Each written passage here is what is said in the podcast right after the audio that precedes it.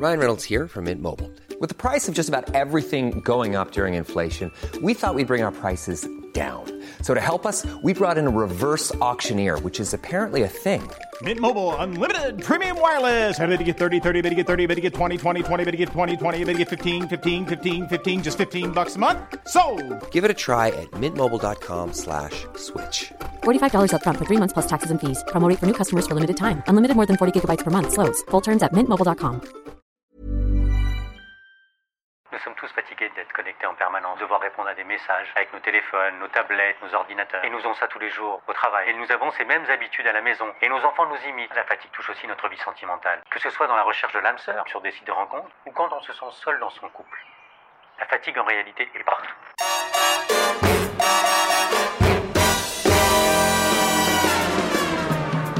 Fatigue.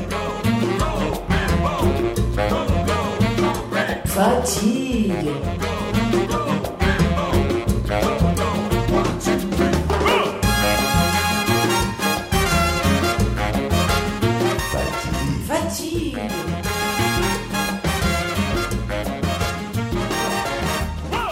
Aujourd'hui, Léonard Anthony, tout le monde part en vacances. Alors d'abord, bonjour. Bonjour. Est-ce qu'on peut parler de fatigue? En vacances Oui, je pense que on peut même prendre un cran en amont, parce que ce podcast pourrait être écouté par des gens qui se préparent à partir en vacances. Et récemment, j'ai reçu euh, plusieurs personnes qui sont arrivées et qui m'ont dit rien que l'idée de partir en vacances, ça m'épuise. Et je suis, évidemment, ça interpelle. Je suis installé encore plus confortablement pour pas récupérer leur épuisement. Mais je voyais que c'était vraiment une question lourde et, et en les interrogeant, j'ai compris qu'en réalité, on était tous confrontés un peu à ça. Premièrement, euh, la plupart du temps, quand vous allez partir en vacances, c'est un peu la punition dans votre travail. Tout s'accumule à la fin.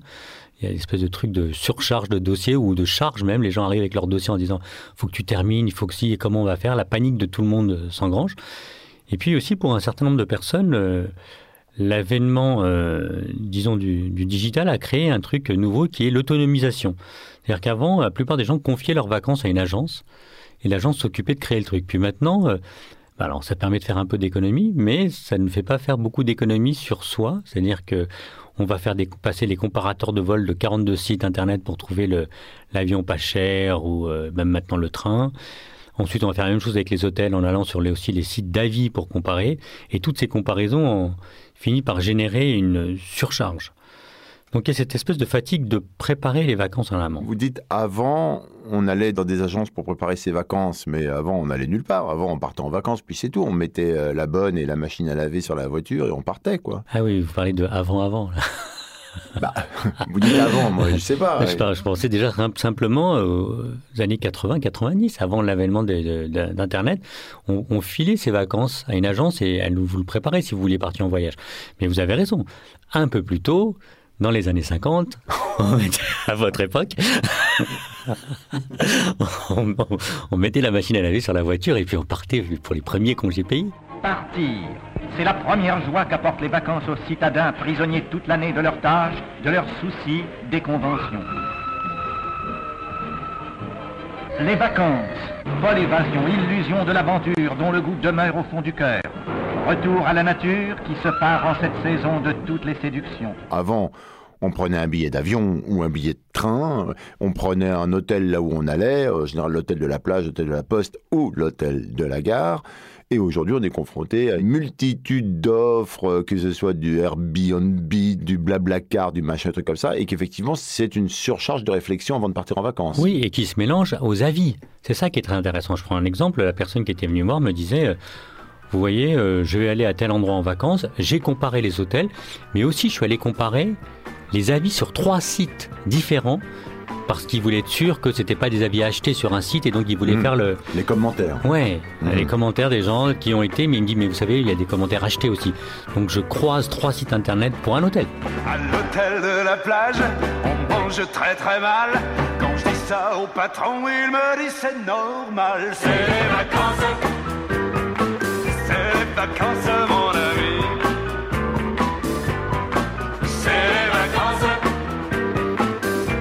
vacances, tout est permis. Comme ça ne dure pas toute l'année, faut se d'en profiter, c'est les vacances. Léonard, vous nous dites que nous sommes déjà fatigués par la préparation du départ en vacances. Oui, je pense qu'il y a, pour une partie des- de la population, il y a des gens qui essayent de surpréparer leurs vacances. Pourquoi? Parce que ça devient un objectif de réussite. Ça devient comme une chose à accomplir. Donc on ne peut pas échouer. Donc il faut préparer. Les vacances deviennent ultra timées. Donc on prépare tout pour les enfants, on prépare pour son conjoint, on prépare pour soi, on a les excursions. Et donc ça devient encore une fois une chose à faire, une chose à réussir. Rien de mieux que de s'épuiser en vacances, que de partir fatigué. Il faut faire les valises, il faut fermer la porte, il faut fermer le chauffe-eau, il faut arrêter tout ça. Enfin, il y a quand même tout un préparatif Et, qui est fatigant de base. Oui, alors, le- alors moi j'ai trouvé une astuce là-dessus, c'est que avec euh, d'année en année, je me suis fait une checklist parce que j'ai trouvé beaucoup plus fatigant d'essayer de repenser à chaque truc. Alors au début, les gens se foutaient de ma gueule en me disant mais t'es un maniaque. Oui, J'ai dit, non, non, mais Je confirme, oui. Donc, mais après d'année en année, j'ai vu des gens me dire tu peux pas me passer ta liste? Parce que du coup, je mettais trois fois moins de temps à le faire puisque je reprenais la même liste. Qu'est-ce qu'on peut faire? Intégrer une dose d'improvisation. Ça, c'est la première chose que moi j'ai intégrée dans ma vie et que j'essaye de suggérer au maximum de gens, c'est n'essayez pas d'en faire un objectif, n'essayez pas de réussir vos vacances. Abandonnez l'idée même de réussir vos vacances, donc préparez moins. Je suis pas en train de dire de pré- préparer du tout. Préparez moins. Mais comment on prépare moins? Premièrement, en ayant, euh, en, se- en ayant moins d'exigences vis-à-vis de soi-même et vis-à-vis des autres. Qu'est-ce que je veux dire par là? C'est euh, vous n'êtes pas obligé de tout prévoir dans vos vacances. Vous pouvez prendre votre billet d'avion, votre première nuit, vos premières nuits d'hôtel ou la location dans laquelle vous allez aller avec votre machine à laver sur la voiture. Donc ça, et de ne pas vous dire il faut qu'on commence à organiser les activités sur place. Pratiquement laisser le temps venir. La deuxième chose, c'est d'intégrer un sas de décompression. Et je dis ça parce que ça me, ça me paraît essentiel. C'est de dire qu'il est possible que les deux premiers jours de vos vacances, vous ne soyez pas tout à fait en vacances. C'est d'admettre que vous avez besoin d'une transition, que bah, vous allez encore penser à votre boulot, vous allez encore être dans vos problèmes et que tout ça, ça va se poser. Parce qu'on a vu un grand nombre de personnes euh, arriver en vacances et les- dès les deux premiers jours se bloquer le dos, par exemple. Parce qu'ils veulent absolument, vous voyez, en arrivant en disant, ça y est, c'est les vacances, je décompresse tout de suite. Effet paradoxal, on se bloque. C'est comme la remontée en plongée sous-marine, quoi. Exactement, il y a des paliers. C'est dingue, j'arrive tout de suite à trouver des bonnes comparaisons. Et vous avez vu comment j'ai rebondi En fait, vous auriez dû venir me voir avant d'écrire le livre, parce que je vous aurais trouvé, je vous ai fait un chapitre, les paliers de décompression, enfin j'aurais trouvé des titres un peu accrocheurs, comme ça, ça aurait été... Il n'est jamais trop tard. Pour le tome 2. Mais là, on parlait de la préparation. Oui. La préparation, qu'est-ce que... Mais c'est pour moi de la préparation que de se dire, euh, je n'ai pas à réussir les vacances et je n'ai pas forcément à y être dès que je monte dans le train de la voiture ou dans l'avion ou dès que j'arrive sur place. C'est déjà un état d'esprit dans lequel on se met. Vive les vacances, les souris dansent et ça balance. Quelle serait, de votre point de vue, la préparation de vacances De mon point de vue, elle serait de commencer à rêver à ses vacances avant d'y aller. C'est-à-dire d'être plutôt sur l'intentionnalité que sur l'organisation. C'est-à-dire de pouvoir se dire euh, qu'est-ce que je voudrais en tirer? Qu'est-ce qui va me faire du bien d'être en vacances? Comment, co- comment est-ce que ces vacances-là vont me permettre de me ressourcer plutôt que d'essayer d'être sur le, le structurel? Et c'est là où, par exemple, l'autre jour, j'ai rencontré une femme qui m'a raconté une histoire qui m'a fait euh, sourire. Elle me dit, vous savez, moi, quand je pars en voyage, donc elle part en voyage avec elle a un enfant, c'est une femme seule, et elle me dit, moi, je fais ma valise en y mettant que des choses, que des fringues que dont j'ai envie de me débarrasser. Donc elle me dit, ça me prend trois minutes, je mets que des fringues qui ne m'intéressent pas, parce qu'au fur et à mesure de mon voyage, je les donne aux gens qui sont sur place. Donc quand elle va, par exemple, dans les pays euh, en voie de développement. Elle me dit, comme ça, j'ai qu'une valise et, et avec mon fils, et finalement, elle se vide au fur et à mesure, mais on la remplit avec des souvenirs. Et je me dis, mais voilà une idée vach- vachement sympa, qui est celle de se dire, eh ben, les vacances sont une occasion aussi de se débarrasser, de se délasser, de se délester de toutes ces choses qui pèsent sur soi pendant le reste de l'année. Vive les vacances, les souris dansent et ça balance et ça romance. J'en peux plus de traîner dans ce lit je t'aime, ou je dors, ou je lis. Pas de problème, on se fait la valise et l'on prend l'accent du midi. On est cerné, consterné par le monde au travail. Arrête un peu, on n'est pas du bétail. Dans deux heures, on sera sur la plage. C'est pas génial. Est-ce que les vacances sont fatigantes, surtout parce qu'on les a beaucoup marketées, et c'est-à-dire qu'on a tous une image de ce que devraient être des vacances? Oui, c'est cette notion de réussite. C'est-à-dire qu'on doit réussir ses vacances. Aujourd'hui, c'est ultra marketé, c'est-à-dire que on a beau en avoir plus qu'il y a un siècle, avec nos RTT, nos congés, etc. Euh, Ça devient euh, maintenant tellement euh, pressant, c'est-à-dire de, c'est comme le reste quoi. Il faut, y il faut il faut le faire, il faut le réussir, et puis euh, on va on va vous donner des tas d'injonctions, y compris euh, partout, à la fois sur euh, comment réussir vos vacances. Il y a tout un de magazines qui publient des articles dans, dans lesquels je suis interrogé pour dire comment réussir vos vacances. Et la première chose que je réponds en permanence, c'est on ne réussit pas ses vacances. Sinon, c'est mort à l'avance. Est-ce que l'hyperconnexion à Internet n'est pas une cause de fatigue en vacances? Est-ce que les gens ne cherchent pas aujourd'hui beaucoup, euh, finalement, plus à faire la bonne photo Instagram qu'à passer une bonne journée quoi? C'est un sujet majeur. Tout à l'heure, je l'évoquais notamment dans la préparation des vacances, comment ça a modifié les choses, mais c'est aussi un sujet quand on est en vacances. Et là-dessus, euh, moi j'ai une réponse euh, assez claire, qui est euh, souvent les gens me demandent mais combien de temps je dois être sur mon téléphone Parce que je leur dis, écoutez, moi je vous dis pas de vous déconnecter, c'est pas la question. Et donc ils me disent mais combien de temps? Mais je dis mais il n'y a pas de réponse à cette question-là. La vraie réponse c'est est-ce que vous pouvez accepter l'idée, donc je sors de l'injonction, que de laisser votre téléphone se reposer un peu, par ricochet, pourrait vous amener à vous reconnecter à votre vie? Donc c'est une invitation à laisser son téléphone se reposer plus qu'autre chose. Et donc je dis souvent à une personne, c'est si vous regardez dix fois par heure Instagram, par exemple, et on sait que, euh, on en avait parlé la dernière fois, les chiffres sont, sont effrayants. Mais si vous regardez dix fois par heure Instagram, peut-être qu'une fois par heure, c'est déjà pas mal. Et ben ensuite, au fur et à mesure de vos vacances, vous verrez où ça vous emmène. Mais quelqu'un qui regarde deux fois par jour Instagram, peut-être que de ne pas le regarder pendant deux jours peut être une invitation. Trouvez l'équilibre là-dedans. Mais c'est certain que si vous êtes à table et qu'avec vos enfants, en train de manger, vous sortez votre téléphone pour prendre une photo de l'assiette devant vous, vous allez quitter une partie de la réalité parce que vous allez faire trois fois la photo pour avoir la bonne lumière, etc. Pendant ce temps-là, vous n'êtes pas en train de vous connecter relationnellement à vos enfants. Votre plat, si c'est un plat chaud, il se refroidit. Vous n'êtes pas en train de capter les premières sensations qui sont l'odorat, les couleurs. Vous mettez tout de suite un écran entre la réalité et votre corps. D'où vient cette déconnexion euh, des, des gens avec eux-mêmes? Elle vient d'où? Internet n'est pas responsable de tout, évidemment. Mais il y a une chose quand même qui, moi, m'a interpellé, c'est que euh, quand j'ai fait le livre sur fatigue, j'ai lu toutes les études qui sont parues euh, hum, sur la question du digital et des neurosciences, notamment en particulier aux États-Unis. Et à un moment donné, je suis tombé sur le site d'une université américaine prestigieuse qui mettait en avant son cursus qu'elle appelait euh, Neurosciences et applications. Sous-titre Comment influencer le consommateur grâce aux neurosciences et au développement de vos applications? Bien sûr, pour le bien-être de l'humanité. Et ça, moi, ça m'a vraiment interpellé parce que ça m'a, ça m'a non seulement interpellé, mais ça m'a effrayé. Parce que je me suis dit, aujourd'hui, les ingénieurs ne sont plus des développeurs comme ça pouvait l'être dans les années 80-90, où, on développait des programmes pour Mac et Windows dans l'idée simple qui était d'apporter un service à la personne et on lui vendait ce service. C'était un business très clair. Aujourd'hui, le développeur, quand il développe, il veut presque. Son idée, c'est. La, la start-up, c'est de donner gratuitement l'application pour vous connecter au maximum à cette application pour récupérer de la data. Donc il y a un fondement quand même qui a vraiment bougé. Et d'ailleurs, je me suis observé moi-même. Là, Je me suis dit, tiens, comment j'ai installé par exemple WhatsApp l'été dernier quand j'étais en vacances. Et j'ai vu que je m'étais, alors je m'étais hyper connecté à ma famille à travers le monde. Ça, ça peut paraître très sympathique. Mais je passais plus de temps à faire des photos, à leur envoyer ce qu'on faisait, qu'à être avec ce qui se passait. Et donc la première chose que j'ai faite, c'est que j'ai désactivé l'application et je, la, je l'activais quand j'en avais besoin pour pouvoir appeler les gens.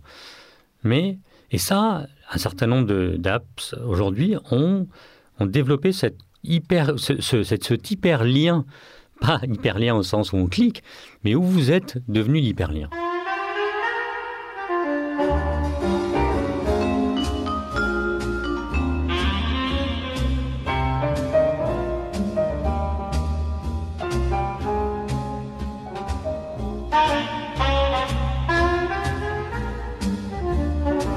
Qu'est-ce que vous écoutez comme euh, musique en vacances, Léonard? Quand même, pour vous détendre un petit peu, quoi. C'est quoi une musique qui défatigue? C'est déjà si vous êtes à la mer, celle de l'océan. Si vous êtes euh, au milieu d'une forêt, celle du vent qui passe dans les feuilles. Et ensuite, moi j'écoute en premier lieu la musique qui me vient dans ma tête. De tout ce que, toute l'encyclopédie musicale que j'ai en moi, comme vous le savez, j'ai beaucoup étudié la musique. Et, euh, et j'écoute ce qui me vient. C'est-à-dire je mets pas de casque sur la tête. J'écoute vraiment toute la musique qui est en moi. Ah, vous écoutez la musique qui est en vous. Donc vous avez votre propre euh, Apple Music Inside. Mais après, je me laisse prendre de manière euh, inopinée par aussi des tas de musiques que je connais pas. C'est le moment, les vacances, pour aller euh, se plonger là-dedans. On est fatigué, c'est le moment aussi de se changer la tête, peut-être avec d'autres choses, d'autres voilà, sons. c'est ma- euh, réponse. ouais. Voilà, tout le monde n'a pas une bibliothèque intérieure de, de musique, donc euh, Ou écoutez une playlist, vous voyez, regardez des thématiques et écoutez une playlist qui, qui sur le moment, vous dit ah tiens, son d'ambiance, euh, euh, vous voyez, euh, quand vous êtes en voiture, ils ont des trucs comme ça, music for, for accident. for accident. vous expérimentez l'accident. vous verrez, c'est très fatigant. Crash song. on, on the beach. oui, exactement.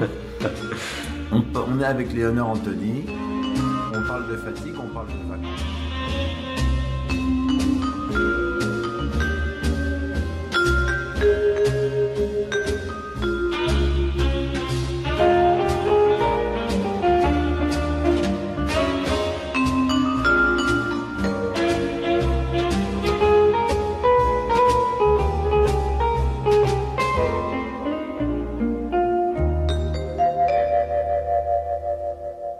Partir en vacances avec dans la tête l'idée même que le retour de ces vacances va- vont être également une forme de vacances, c'est- bien, par exemple. Oui, j'ai noté chez beaucoup de gens, et je pense que je- tout- toute personne qui écoute le podcast saura de quoi on est en train de parler, c'est que c'est le phénomène de l'anticipation. C'est-à-dire qu'aux deux tiers des vacances, beaucoup de gens commencent à penser à leur retour, en se disant, bon sang, j'ai ces dossiers-là qui m'attendent, j'ai un tel qui va encore me prendre la tête, etc.. Et donc la dernière partie, par exemple, si vous partez trois semaines, la dernière semaine est quasiment pourrie par un phénomène d'anticipation. Et ce que j'ai suggéré euh, l'autre fois à quelqu'un qui m'interrogeait là-dessus, qui me disait, vous voyez, moi, ça me... et qui avait fait l'analyse de ça. Donc, il disait, à chaque fois, je me trouve dans cette situation, je lui dit, mais posez-vous la question à l'envers. Qu'est-ce que vous pouvez ramener de vos vacances pendant le reste de l'année? C'est exactement ce que vous venez de dire. Il m'a dit, et donc il était assez surpris. Je lui ai dit, mais où est-ce que vous allez? Il me dit, ben, moi, je vais dans un petit hôtel euh, en Espagne, il y a une piscine, ça me plaît, etc. Je lui ai dit, ben, très bien. Vous voyez, euh, j'ai trouvé ça dans un film, je crois que c'était dans Comment tuer son boss. Il y avait un type qui disait que, en fait, il faisait des photos avec ses yeux. Il regardait des jolies filles et il faisait des photos en clignant avec ses yeux. Et je l'ai trouvé vachement intéressante. Je lui ai dit, mais vous savez ce que vous allez faire pendant que vous êtes en vacances cette dernière semaine-là? Vous allez photographier avec non seulement vos yeux, mais avec tous vos sens, des, comme des photos augmente- de réalité augmentée. Vous augmentez avec le son, les odeurs, tout, même ce que vous ressentez physiquement, et vous mémorisez ces scènes-là pour les ramener à votre bureau.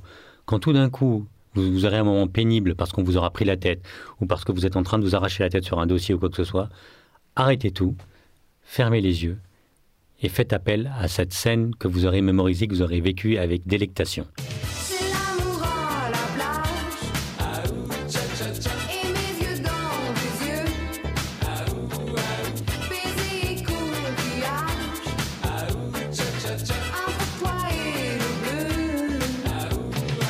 Pour le rapport des vacances et du physique, Léonore Anthony, en dehors du fait de faire l'amour toutes les deux heures, toutes les cinq minutes avec sa femme ou avec son mari ou son conjoint ou n'importe quoi, Ce qui est une bonne fatigue, ce qui est une bonne fatigue, mais attention aux excès. est-ce que euh, vous avez constaté là également quelque chose de... Oui, c'est encore une fois une forme de réussite. C'est-à-dire, par exemple, les parents vont inscrire leurs enfants dans 42 stages pendant les vacances pour les occuper la journée, pour pas devoir s'en occuper eux-mêmes. C'est important d'occuper les enfants, mais il est aussi important de leur laisser la possibilité de se reposer. Je pense de s'ennuyer, parce qu'on a tendance à, on a oublié ce que c'était que de s'ennuyer. On, ne sait plus s'ennuyer, et les vacances sont un moment où on peut réapprendre à nos enfants à s'ennuyer. Moi, j'ai dit à mon fils euh, il y a deux jours, je lui disais, tu sais. euh, tu vas rester un peu à Paris, là, euh, c'est ennuyant, Ben, va à la rencontre de cet ennui. Vois ce qu'il y a dans cet ennui. Installe-toi dans l'ennui, prends l'ennui plutôt que de te laisser prendre par l'ennui. Et ça, c'est quelque chose qu'on peut cultiver. pendant les vacances. C'est ce rapport à l'ennui parce que c'est une vraie ressource auquel on peut avoir accès le reste du temps. Pourquoi on prend des vacances, Léonard Anthony? Le série avec lequel vous posez la question est troublant. ben, Je vous pose la question parce que je me la pose. Pourquoi on prend des vacances? Je pense que la question... euh, est très intéressante. Je vous remercie, Léonard Euh, Là, Anthony. non, mais il y a plusieurs réponses à la question. Là, parce que je me suis longtemps euh, interrogé sur ce point de vue-là et je suis moins radical que j'ai pu l'être à un moment de ma vie. C'est-à-dire que je me rends bien compte que vous et moi, nous sommes des privilégiés. C'est-à-dire que nous avons des métiers où la passion est, fait partie intégrante de ce que nous faisons. Ce qui peut mener au burn-out. Ce qui peut... Oui, mais c'est pas la question. Oui, mais quand même, je le dis. Mais c'est pas la question, puisque Oui, je mais- reviens au oui, mais sérieux de la même. question. Mais ne Oui. m'embrouillez pas. Ce que je voulais vous dire, c'est que J'ai reçu ces dernières années des gens qui ont des métiers qui sont accablants. Je veux dire, quand vous êtes caissière dans un supermarché, que vous êtes enfermé, il n'y a pas de lumière, et que vous êtes derrière une caisse qui fait bip, bip, bip toute la journée, quand vous sortez de là après 8 heures de travail, c'est tout sauf évident que de se dire, euh, euh, eh ben ça va être facile. Et donc cette personne-là a elle comme un exutoire non seulement son, week-end, qui n'est pas suffisant pour pouvoir récupérer, mais comme une perspective, ces vacances-là. Et donc, euh, à une époque, je, pouvais avoir ce regard en se disant, Eh, c'est facile, change ta, ta manière de faire, etc. Et avec le temps, je me rends compte que c'est pas si simple. Donc c'est vrai qu'on peut tendre vers ça. C'est-à-dire qu'à ces personnes-là, j'enseigne des formes méditatives pour pouvoir s'extraire, y compris en étant à la caisse. Comment est-ce qu'on arrive à être à la caisse, à ne plus entendre le bruit ou le mettre de côté, lui donner une autre importance? Mais c'est vrai que ça restera quand même une perspective. Et donc la réponse, elle n'est pas simple, elle n'est pas évidente.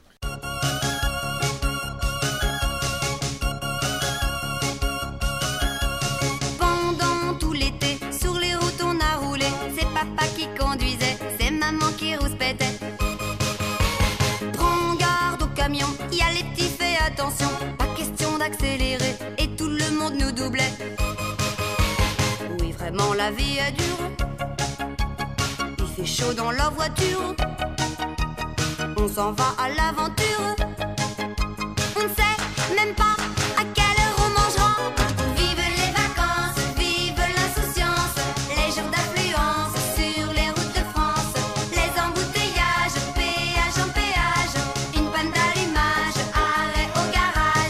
Quand on est enfant, on est toujours euh, un peu inquiet de reprendre l'école, euh, ça va revenir l'école, etc., la scolarité, le machin, un truc, la classe, ça reprend, la rentrée et tout ça. Mais en fait, dès qu'on se retrouve avec son cartable tout neuf, euh, ses machins, on est hyper content de retrouver les potes, de se machiner, on recrée une vie, etc. En fait, on est content d'arriver au boulot. Et, et- et, euh, c'est quand même dommage que ça soit pas comme ça partout, quoi. Ça serait un rêve idéal, mais c'est pas toujours évident. C'est-à-dire, oui, vous avez raison, ça devrait être comme ça. La société devrait tendre à s'organiser vers ce modèle-là. Quand on va en récré en- à l'école, on s'organise pas à la base. Enfin, si on va dire on va faire une partie de foot, un truc comme ça, mais enfin, ça va pas au-delà de ça, quoi. Oui, ou alors des fois on y pense même pendant les cours, Oui, pas la partie de foot.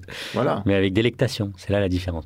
Mais là où je- je voudrais peut-être donner un petit message d'espoir, c'est que on voit un grand nombre d'entreprises qui commencent à intégrer ces dynamiques-là en se disant attends, il faut qu'on fasse intervenir le bien-être en entreprise. Alors il y en a qui font, qui sont des faux culs et qui le font parce que c'est de l'achat d'image, mais il y en a d'autres qui sont sincères dans leur démarche.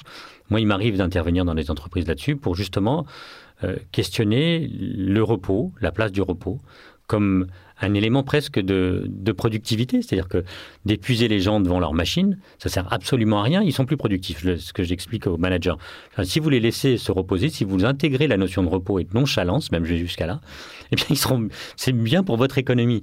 Et donc d'intégrer cette dynamique de repos non seulement uniquement pendant les vacances, mais pendant le reste de l'année, est la solution pour que la société puisse continuer à être dynamique et productive. C'est là le- le vrai enjeu. On a vu les familles, on a vu le boulot, on a vu le, du burn-out, on a vu un tas de choses avec vous, Léonard Anthony. Donc, en vacances, quels sont vos conseils pour que tout ça soit le plus harmonieux, le plus agréable possible, le plus réussi possible? Euh, je dirais pas ça comme des conseils, mais peut-être des choses à entendre pour pouvoir les réinterpréter. Ce que j'appelle un conseil, donc on est d'accord. Voilà. Non, mais parce que je voulez, dis, non, non, ça parce que parfois les gens prennent les choses à- au pied de la lettre. Euh, Vous savez, tous ces bouquins qui sortent avec les 7 trucs qu'il faut savoir faire et les 10 trucs qu'il faut savoir faire. Et Ah. je dis bien, euh, je me distingue vraiment de ça parce que c'est pas du tout le message que je voudrais. D'accord, donc ce ne sont pas des directives ni des modes d'emploi, ce sont, c'est une discussion avec Léonore Anthony qui nous apporte ses éclairages sur des situations. La première des choses, c'est, je dirais, euh, entrer dans une forme d'égoïsme positif. Alors ça peut paraître paradoxal, mais de ne pas se considérer soi dans la famille quand vous partez en vacances ne va pas aider à vous reposer ou à- aux autres à se reposer. C'est-à-dire que si vous faites tout pour tout le monde, ben, vous allez être forcément à un moment donné frustré et donc de mauvaise humeur et, et ça va déteindre. L'histoire de ma vie. La deuxième chose, c'est vis-à-vis, par exemple, des enfants, d'abandonner euh, les exigences qu'on peut avoir à leur égard. Je prends un exemple, vous êtes à table, vous êtes en train de déjeuner, et puis vos enfants, euh, ils sont petits, et ils mettent du temps à manger. Et très souvent, le reste de l'année, il y a un certain nombre de parents qui disent euh, Finis ton assiette, mange plus vite, etc. Ben là, foutez-leur la paix. S'il n'a pas envie de finir, il n'a pas envie de finir. S'il a envie de mettre trois heures pour manger, eh prenez trois heures pour le regarder et bavarder avec lui. Donc c'est laissez tomber ces trucs-là. Et comme de la même façon, si vous avez pris une chambre d'hôtel avec le petit déjeuner en buffet absolument génialissime, illimité, et qu'un matin vous n'avez pas envie d'y aller, eh ben n'y allez pas. Il n'y a pas de performance, il n'y a pas de j'ai payé le truc, il faut que je fasse. Aban- abandonnez toutes ces idées-là, vraiment laissez-vous porter. Et l'autre chose, c'est aussi euh, vivez des expériences. Si vous êtes dans la piscine et que vous avez fait vos longueurs que vous avez envie de faire, et si tout d'un coup vous avez envie de vous laisser porter par l'eau, de sentir comment vos bras bougent dans l'eau, comment vos jambes bougent dans l'eau, de d'être avec votre gamin dans l'eau et juste de vous pousser sous l'eau, eh bien, vivez des expériences corporelles. Prenez le temps aussi d'aller marcher, de ne faire rien, de ressentir toute la nature autour de vous. Tout ça, ce sont des choses que vous allez, vous, que vous allez pouvoir ramener, non seulement vivre, vous reposer, vous ressourcer, mais aussi qui vont être un fil conducteur tout le reste de l'année. Pour reprendre ce que vous venez de ce que vous disiez avant, ça fera partie intégrante d'un repos qui perdurera le reste du temps. de retour de vacances, mon cœur encore y pense, et quelques larmes coulent du fond de mes yeux. Ses cheveux étaient noirs de la couleur de l'espoir, je veux la revoir.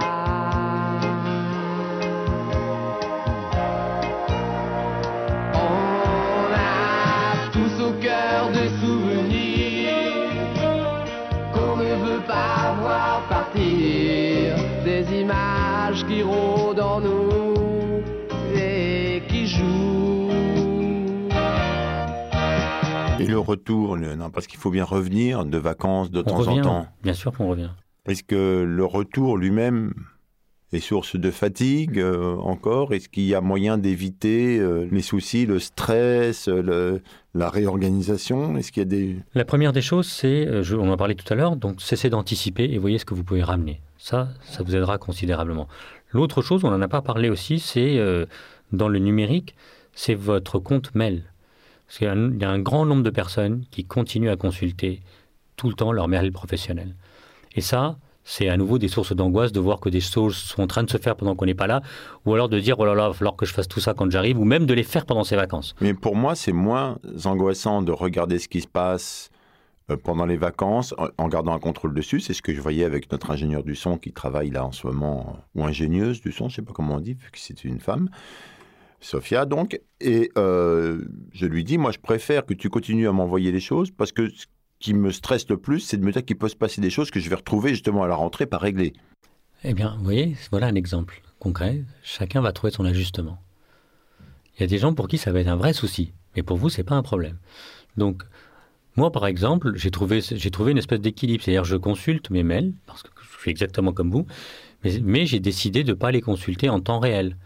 Vous voyez, donc je désactive les notifications et je consulte mes mails le matin pendant que ma femme et mes enfants dorment, et le soir une fois que tout le monde est couché, et je réponds. Mais je ne vais pas les consulter toute la journée. Comme j'ai pu le faire avant. Pour être sincère, euh, j'étais dans un truc où euh, je répondais en permanence. Donc ça, c'est un ajustement à trouver là-dessus parce que vous allez, arriver, vous allez revenir avec l'équilibre qui vous convient. Et l'autre chose aussi, c'est de laisser euh, votre imaginaire devenir pendant vos vacances une source d'inspiration. Vous pouvez, voyez, pendant vos vacances, non pas aller chercher à répondre à des questions, résoudre des problèmes, mais voir si des choses ne se font pas, ou des idées nouvelles ne viennent pas. Le nombre de fois où moi je suis revenu de vacances, je suis allé voir mes collaborateurs en disant j'ai une idée. Eh bien, ça peut être aussi une source d'inspiration pour changer votre rapport aux choses et peut-être à des difficultés que vous avez dans votre vie de, de votre travail. En fait, les vacances, euh, pour vous, ressemblent un peu euh, bah, au sommeil, en quelque sorte. C'est un moment différent où notre cerveau marche différemment. On peut trouver des idées, piocher des choses. On et peut cultiver venir- des états différents, absolument. Léonard, Anthony, euh, je vous remercie. On va tous partir en vacances. Bonnes vacances à tous.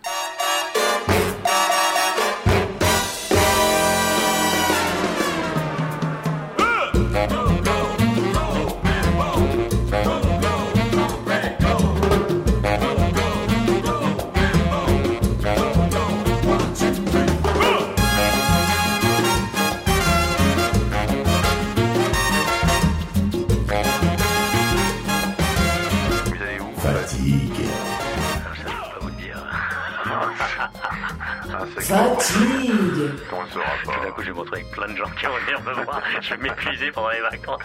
D'accord, merci. On se retrouvera à la rentrée si ça ne vous dérange pas. D'abord parce que ça me met une perspective sympa pour la rentrée. Fatigue. Et puis pour bah, peut-être parler encore de deux, trois euh, choses dont vous parlez dans votre livre. Merci. Merci. Merci Sophia. Tu peux couper. Merci, Sophia. C'était une émission du Poste Général. Mom deserves the best, and there's no better place to shop for Mother's Day than Whole Foods Market. They're your destination for unbeatable savings, from premium gifts to show-stopping flowers and irresistible desserts. Start by saving 33% with Prime on all body care and candles. Then get a 15-stem bunch of tulips for just $9.99 each with Prime. Round out Mom's menu with festive rosé, irresistible berry chantilly cake, and more special treats. Come celebrate Mother's Day at Whole Foods Market.